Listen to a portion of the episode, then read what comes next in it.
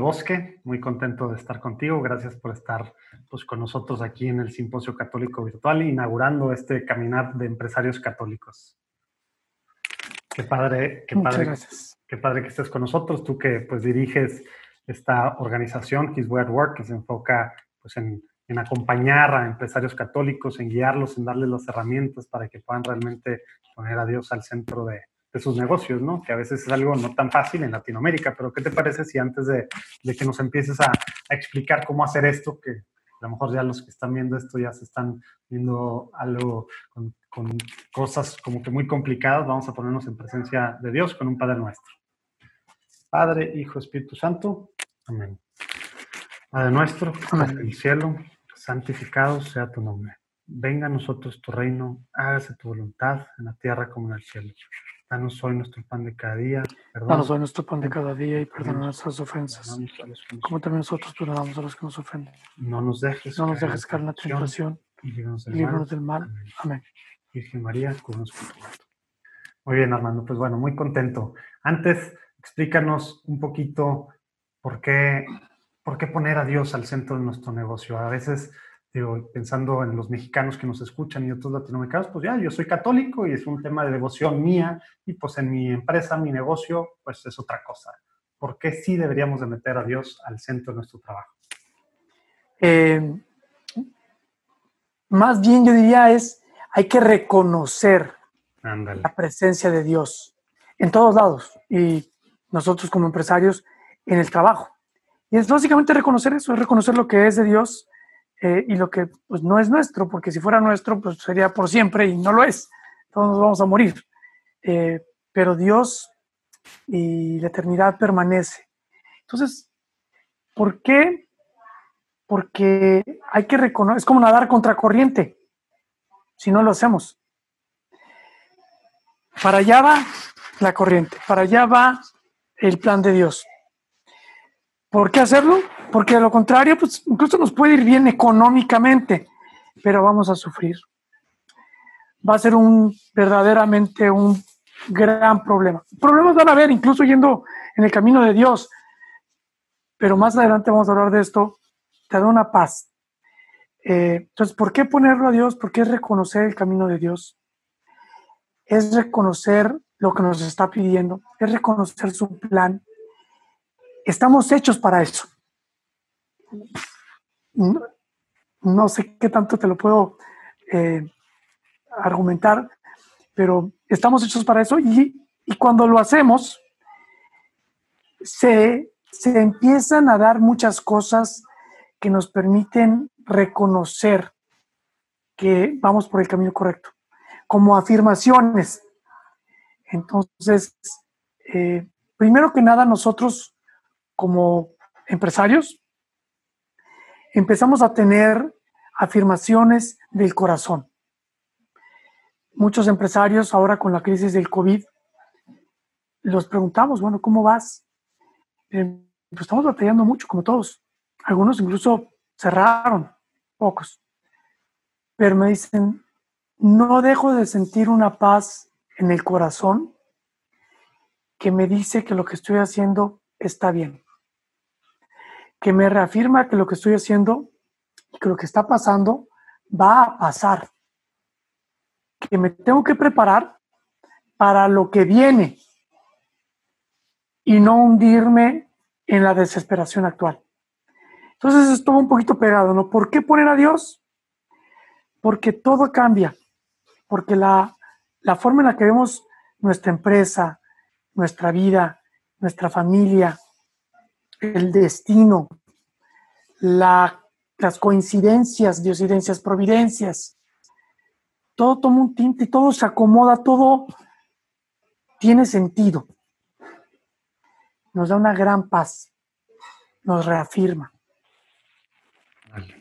Oye, y digo, sobre eso ahorita quisiera platicar más cosas, pero entonces para, para, para quienes están viendo o pensando en algo así por primera vez, ¿qué significa esto de invitar a Dios o de, como tú dices, pues invitar, pues, pues, de alguna forma ya está Él ahí, queramos o no, a lo mejor lo tratamos de sacar, etcétera, pero ¿qué significa el decir, esto es tuyo, tú eres el, el pues el que está en el centro de esto. Ya en la práctica, dinos, digo, tú, no sé, con cuántas, con cuántas empresas has trabajado a lo largo de estos años de toda Latinoamérica, de Estados Unidos, de empresarios latinos que deciden o consagrar su empresa o simplemente empezar con procesos y demás para poner a Dios de una forma práctica al centro. ¿Qué significa? Bueno, para empezar, a ver, por, por, curiosidad, ¿con cuántas empresas más o menos has trabajado tú o tus diferentes coaches y las diferentes personas que trabajan contigo? Más de 150, 150 y 200 empresas. De todos los tamaños, ¿verdad? De todos tamaños, públicas, privadas, manufacturas, servicios, de gente joven, de gente adulta, empresas que están empezando apenas el ciclo, que son startups, empresas bien consolidadas, tercera generación, de todo. Eh, yo en lo personal, pues yo he tocado quizá de una manera o de otra unas 100, algunas de ellas más intensamente, otras muy superficialmente, eh, porque otros de los coaches de His World se encargan ya de toda la implementación. Yo creo que fácilmente he tocado unas 100 de ellas. ¿Y qué significa significa un abandono. Significa reconocer que la empresa es de Dios. Y por lo tanto, que la empresa tiene su propia vida. Que la empresa es un organismo vivo. Y que Dios me ha puesto a mí en una situación de liderazgo para dirigir la empresa, que no es mía pero que es un llamado. Y ya sea yo como empresario, que tengo ese llamado a insistir, es que pues, Armando ya lleva cinco años tratando, ¿por qué sí? Porque es un llamado. ¿Por qué regresas? Porque es un llamado, porque es más fuerte que yo. Y hay que reconocer cuando es más fuerte que yo. Porque entonces ahí Dios nos está llamando. Entonces significa un abandono total. Significa una gran responsabilidad, porque eso mismo que estoy sintiendo yo, lo van a sentir todos mis colaboradores, desde los directores hasta, hasta el que barre.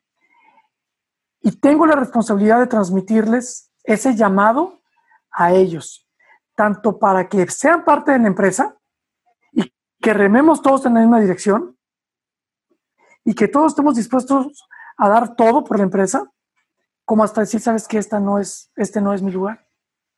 Y saltar, salir de la empresa para que nos permita los que nos vamos a quedar verdaderamente enfocarnos y dar todo y abandonarnos. Decir es que esto pertenezco a algo más grande que yo, que es la empresa. Entonces significa también desde el punto de vista eh, ya técnico, eh, crear una estructura para que la empresa sea sustentable en el autosustentable en el largo plazo. Que no se muera la empresa cuando me muero yo, el empresario, porque entonces no tenía una empresa, tenía un trabajo, era autoempleado. Pero si la empresa va a sobrevivir, me va a sobrevivir, significa que la empresa va más allá de mí, va, más allá de mis colaboradores. Es un ente vivo al cual muchos de nosotros nos arropamos. Entonces necesitamos crear una estructura para que la empresa pueda sostener, sostenerse en el largo plazo. Que pueda haber este cambio de células, que somos cada uno de los colaboradores. Y como cualquier organismo que pierde células y regenera células, sobrevive. Y no nada más sobrevive, sino thrives, como se dice en inglés, eh, florece y genera bienestar, genera valor, no nada más a mis colaboradores, sino a mis clientes, a mis proveedores. Vaya, hasta los competidores. Genera valor en la sociedad. Entonces significa que tenemos que tener una, una estructura que permita que todo esto suceda. Y es lo que hacemos nosotros. Trabajamos con la empresa para que se crea una estructura que permita que la empresa tenga sus activos, sus ventas, su operación, pero que también tenga la parte importante que es las personas, que somos el alma de la empresa.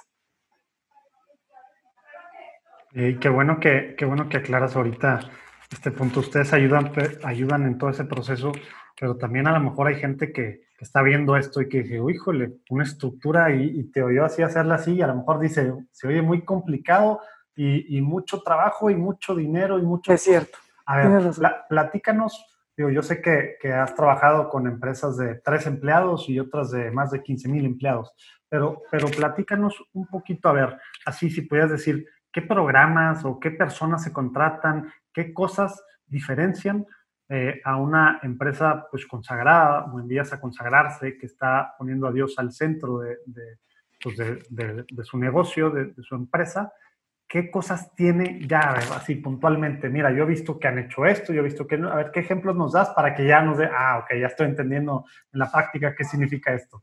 Y luego ya vamos al cómo llegar a eso. Lo más importante es un cambio de mentalidad. Ándale. Eso es lo, eso es lo, mágico, lo, la bendición.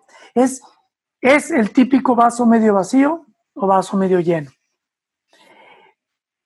Pero llevándolo a términos católicos, cristianos o religiosos, es fe. Es el tener, el reconocer que Dios nos ha bendecido con fe.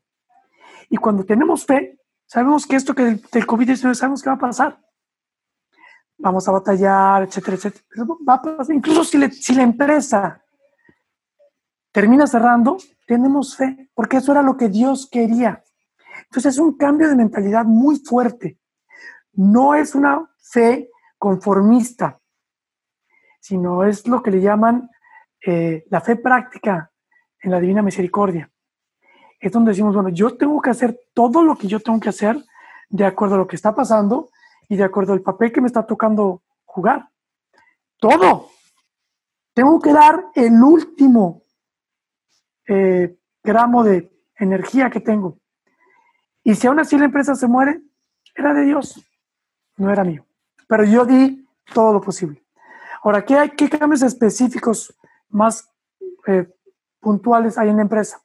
Primero que nada, nos tenemos que asegurar de que se entiende que lo importante de la empresa es la persona, que la empresa existe y que el producto o el servicio como una plataforma para desarrollar al ser humano como mejor persona para llevarlo a Dios. Y que en todo ese proceso, obviamente una persona más plena, más contenta, más en paz, más feliz, va a trabajar mejor. Y va a generar un mejor producto, un mejor servicio, más competitivo. ¿Nos va a ir mejor a la empresa? Claro que le va a ir mejor. Y si no es porque Dios quería que no le fuera mejor. Que simplista, ¿no? Pero sí, porque como decía un empresario, es lógico, Armando. Si todo el mundo está contento, pues la empresa debe ir mejor, va a trabajar mejor. Pero necesitamos una estructura que nos permita cuidar, apoyar, llevar al empleado a desarrollarse a su máximo.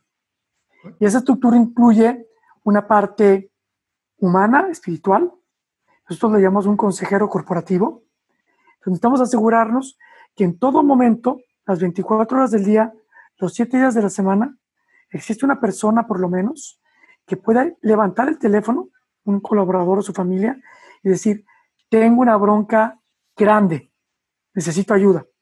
Y puede ser un problema, un problema espiritual, un problema económico, un problema de salud, un problema emocional, pero que haya una persona con preparación con quien puedan hablar para poder irlos guiando en todo momento. Eh, tiene que haber un esquema que se le reconozca a la persona o de reconocimientos, que la persona sea reconocida, que todos podamos ser reconocidos por lo que hacemos bien. No sé si la palabra es castigados, pero que sí se nos pueda llamar la atención, que hay un, un mecanismo para que nos ayude a reconocer los empresarios, los empleados, que lo que hicimos estuvo mal. No para darnos un coscorrón, no para darnos un reglazo, sino para poder entender qué es lo que hicimos mal y qué es lo que tenemos que hacer para que se componga. Entonces, existen esos mecanismos, ¿no? Y yo te diría que lo que es el lema consejería corporativa se le llaman mecanismos de reconocimiento, se le llaman también, hay mecanismos para que las personas tengan un florecimiento también profesional, para que seamos mejores profesionales. no nada más mejor persona, de ser más agradecido, de ser eh, más paciente, sino también ser mejor profesional en lo que hago. Entonces tenemos que ayudar a las personas, la empresa, a ser mejores profesionales, a ser mejores personas y como mecanismos, un mecanismo de reconocimiento, mecanismo de, de apoyo, consejería corporativa. Y como esos pueden haber algunos otros programas más, pero una pregunta que hiciste clave, José Manuel, es, híjole, ¿puede ser toda una estructura? ¿Tengo que contratar más gente? ¿Tengo que...? Y la respuesta es no. Hay empresas que echan a andar todo esto con un presupuesto cero, porque lo único que hicieron fue darle un cambio a la forma de ver la empresa, un cambio a la forma de ver el empleado, colaborador, a los clientes, a los proveedores y nuevamente hasta los competidores. Y cuando cambiamos nuestra, cuando nos quitamos unos lentes y nos ponemos otros lentes y nos damos cuenta de que el fin último es la persona, todo cambia. Entonces nos concentramos en la persona y la persona que se siente cuidada dice, bueno, ok, pero también quiero desarrollarme profesionalmente porque es parte de mi llamado. Ah, bueno, pues, entonces, si parte de tu llamado es ser un excelente eh, persona de ventas o de promoción, pues cuáles son los mecanismos que tienes que utilizar, cuál es el desarrollo profesional que te va a llevar a ser la mejor persona. Entonces, todo eso va a contribuir a una mejor empresa. Entonces, eso es lo que hacemos. Reconocer dónde estamos como persona, dónde estamos en, la empresa, qué industria estamos, qué ciclo de la empresa, de la, de la maduración de la empresa estamos, cuál es mi rol, estoy en ventas, estoy en compras. Entonces, en base a eso, dar todo, abandonarme y caminar con fe a todos los niveles, desde el dueño de la empresa hasta el que abre la puerta. No sé si contesté la pregunta. Sí, oye, y por ejemplo, a lo mejor yo creo que sí, digo, quedó claro este consejero corporativo, que a lo mejor en Estados Unidos están más, más acostumbrados a la, a la figura a lo mejor de una especie de capellán o, o, de tener a alguien que acompaña pues, psicológicamente y espiritualmente ahí. Eh, en países latinoamericanos, pues esto no es tan común, ¿verdad? Pero, pero por ejemplo, eh, estás, digo, do, dos cosas. Uno, ¿qué pasa cuando estás metiendo a Dios al centro, digamos, ya hablando de cosas más espirituales, uno, qué cosas hay que hacer uno, o sea, ah, tengo que poner a Jesús en todos lados, a la Virgen, o tengo que poner una capilla, ¿qué pasa por ese lado?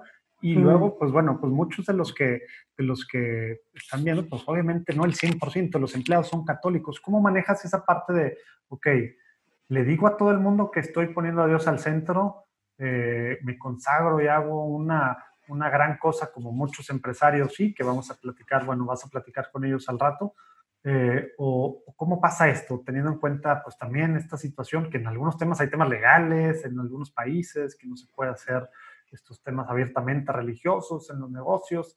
Platícanos de ese, de ese tema que a lo mejor le está causando ruido a algunos de los que nos escuchan. Muchas gracias por la pregunta. La palabra católico significa universal. Y como católicos nosotros tenemos que ser universales. Nosotros en, en His Work no estamos tratando de convertir a nadie. Nosotros, me, encanta esta comparación, removemos la tierra, la deshiervamos, la fertilizamos, la regamos y sembramos la semillita. Pero que la semilla germine o no, eso es de Dios. Bueno, igual en la empresa. Nosotros somos muy abiertos y exhortamos a los demás a que también sean abiertos en su espiritualidad. Pero de la misma manera que nosotros no tratamos de, convencer ni convertir a nadie por respeto, de la misma manera creamos o sentamos precedente para que nadie en la empresa tampoco diga, ah, pues ahora ya todo el mundo podemos saber nuestra religión, pues voy a tratar de dar volantitos de mi religión. Tampoco. Eso no nos corresponde a nosotros. Nosotros lo que hacemos es con nuestra actitud vamos a tratar de convencer. Y si nos preguntan, como dice por ahí el Evangelio, ya podríamos decir, pues somos católicos porque mi fe católica. Pero no se trata de llegar a, con el rosario en mano, ni con misas todos los domingos, no. De hecho, nos pasó con una, empresa que la líder de misión pues, dijo, a rezar, rezar, vamos a rezar, rezar todos los días, todos de 4 a las 4 de la tarde, a rezar el rosario. pues ya te imaginarás lo que pasó. Se generó una resistencia enorme, porque no entendió ella que pues, no se trata de eso. Se trata de demostrar con nuestra actitud todos los días, todo el día, en nuestras operaciones, nuestra fe. Oye, y sobre eso, eh, acabas de decir ahorita dos cosas que, una líder de misión, que quisiera que platicaras un poquito de eso, que no, que no has hablado de eso y que se me hace muy importante, pero también dijiste esto de, de que esta líder de misión, por rezando diario, yo conozco algunas empresas que sí han puesto al Dios, a Dios en el centro de su vida, que sí tienen estas oraciones y pasa una campanita y quien quiere va libremente y algunas hasta tienen santísimo, ¿no? Platícanos de eso antes porque a lo mejor la gente, ah, pues entonces ya no estoy entendiendo cómo que sí, pero que no. A ver, sea, se puede, pero el tema es no forzar, eso es lo que estás diciendo, pero es algo que hacen muchas de las empresas con las que trabajas, ¿verdad? O sea, sí, tal cual, entras y dices hasta en su misión, estoy pensando en Alfonso González, que también va a estar en rato, en la visión, en la misión de esta empresa multinacional de más de 15 mil personas, viene muy claramente hasta la palabra Dios, llegas y está por todos lados, tiene Santísimo ahí, han ofrecido misas, etcétera, etcétera. ¿Cómo? Platícanos tantito de esa experiencia eh, que obviamente varía también mucho en cuanto a los socios, cómo está toda esa parte también hacia abajo, pero, pero es algo que sí se puede y sí hacen mucho, ¿verdad? La clave es no forzar, pero no esconder. Y al no esconder, al yo, al yo presentarme como católico eh, y actuar como tal, invito a los demás a que también actúen de acuerdo a su religión. Todas las religiones, al final del día, es amar a Dios y amar al prójimo. Es la regla de oro. Si aman a Dios y aman al prójimo, como dice San Agustín, ama y haz lo que quieras. ¿Quién es Santo Tomás o San Agustín? Sí, San Agustín. De eso se trata. Se trata de exponer nuestra fe y vivirla alegremente y respetar a los demás y generar un ambiente para que la gente pueda amar y hacer lo que quiere. ¿Sí? Y, el líder de misión. Y yo creo que al rato, de todos modos, en algunas de estas platicadas, van a, van a saber diferentes matices, para los que nos están escuchando, de, de, directores, de fundadores, de dueños de empresas, que algunos dicen, no, yo tengo la visión de, de sí evangelizar, pero es muy diferente el approach, la forma en la que lo hacen, ¿verdad? Correcto. Y, otros, no, no, pues es que acá... Completamente.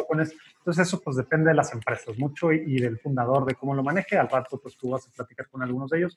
Ahora sí, a ver, hace rato platicaste de una estructura, platicaste del, consejero corporativo. Platícanos así brevemente porque se nos acaba el tiempo. ¿Qué es el líder misión? Y a lo mejor desde ahorita te hago la pregunta porque algunos van a decir, ah, pues yo ya tengo RH. ¿Qué, ¿Cómo funciona esto, no? Líder de misión sería como la siguiente etapa en la evolución de lo que hoy por hoy tienen las empresas como eh, director de personas o valor humano o todos esos títulos que evolucionaron de director de recursos humanos, pero que ya se sonaba muy, el ser humano no es un recurso, entonces, ah, pues valor humano, director de valor humano, director de personas, y hacia allá va, hacia allá va. Nosotros creemos que el líder de misión es un director de valor humano on steroids, con esteroides. Creemos que el director de recursos humanos o el líder de misión tiene que tener un perfil tal que sea candidato a ser el siguiente director general de la empresa. Tiene que ser un líder, tiene que ser un inspirador, tiene que ser un conocedor, mucho más que recursos humanos. Recursos humanos es la operacionalización de lo que es contratación, reclutamiento, eh, beneficios, capacitación, inducción, despido. Eso es tac, tac, tac, lo presiono, lo presiono, lo presiono. Esto es como yo, como líder de una empresa, voy a, si fuera una tortillería, cómo entra la tortilla cruda y sale esponjadita. Pues la, el, el horno es la empresa. La masa somos las personas crudas. Y la tortilla esponjadita es cuando sale de la empresa. Y puede salir al siguiente día o puede salir 30 años después. A ver, Armando, ya no te escucho. ¿Me escuchaste? Ah, de repente se perdió. Bueno, lo bueno es que todo el mundo ya sabe en sus casas ahorita con el coronavirus, andamos con anchos de banda, todo el mundo consumiendo videos y demás, y así nos pasa. Pero bueno, esto sigue, síguenos platicando. nos quedamos, nos quedamos en, en la, la tortilla cruda, la tortilla esponjadita y, y, lo que pasa en medio. Y, la, y, la, y, el horno somos, son las empresas. Entonces la persona o la, la, masa entra por, la, por el horno o por la empresa y sale una tortilla esponjada, nutritiva, rica. Bueno, igual, las personas que entramos en la empresa, tenemos que salir de la empresa como mejores personas. Y como personas, como seres humanos y como profesionales, las dos. Entonces, la idea es que la empresa se convierta en un transformador de personas en mejores seres humanos. Y mejores seres humanos desde el punto de vista humano y desde el punto de vista productivo. Y puede ser que se salió al siguiente día o al año siguiente o 30 años después. Pero que la empresa verdaderamente cree valor al transformar a la persona en una mejor persona. Y el líder de misión está en el centro de todo eso. Y, y, creo que, digo, no creo, pudieras platicarnos mucho de esto. Lo bueno es que esto apenas comienza. Va a haber muchas platicadas que te vas a aventar al ratito con, con otros de los empresarios y va a haber un panel virtual. Entonces, vamos a poder platicar de algunas de estas cosas, entrar más a detalle de cómo en la práctica ya cada una, porque cada empresa, pues obviamente no tienes tú un manual que sirve para todas las empresas ni una receta mágica, ¿verdad? Cada empresa vas viendo tú, obviamente tienen procesos y todo, pero cada empresa es muy diferente, ¿verdad? Por la industria que están, por el tipo de fundadores, de socios. Solo Exacto. ahora sí, para cerrar una cosa, a lo mejor hay gente que nos escucha que dice, pues sabes que yo soy católico, pero pues tengo socios y que no son católicos. ¿Qué le recomiendas a esas personas que, que sienten un llamado para, para de alguna forma o consagrar su empresa, como algunos de los que vamos a platicar al rato, o para empezar un proceso para meterlo más formalmente a Dios, eh, pero pues no son el único socio, ni son mayoritarios, ni nada. ¿Qué pueden hacer? ¿Qué pueden empezar a hacer desde ahorita? A lo mejor pensando pues en el largo plazo. Lo primero es orar, rezar y pedirle a Dios claridad de por qué me tiene esta empresa y tengo parte de el control, pero no todo. Y hemos visto muchos casos de muchas empresas en los que cuando empezamos a empujar esto, o se sale de la empresa y sabes que esta no es la empresa donde Dios quiere que yo esté, o los demás se salen de la empresa y él o ella se quedan al mando de la empresa y se le entrega a Dios. O sea, no hay, no hay de muchas sopas, ¿eh?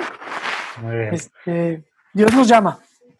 Oye, bueno, Armando, pues muchísimas gracias por, por, tu tiempo. Seguimos con las siguientes conferencias. Gracias a todos los que nos acompañan ahorita y pues los esperamos en las que siguen, que van a estar muy buenas. Eh, empresarios católicos de diferentes países de, pues, de habla hispana, ¿verdad? Viendo pues cómo le han hecho algunas estrategias. Algunos ya llevan mucho tiempo, otros llevan muy poco tiempo, están en miles de personas, otros pues menos de 100, de 100 colaboradores. Bueno, muchas gracias por tu tiempo, Armando, y gracias por todos los, los que han estado en esta conferencia. Dios los bendiga. Muchas gracias. Dios los bendiga.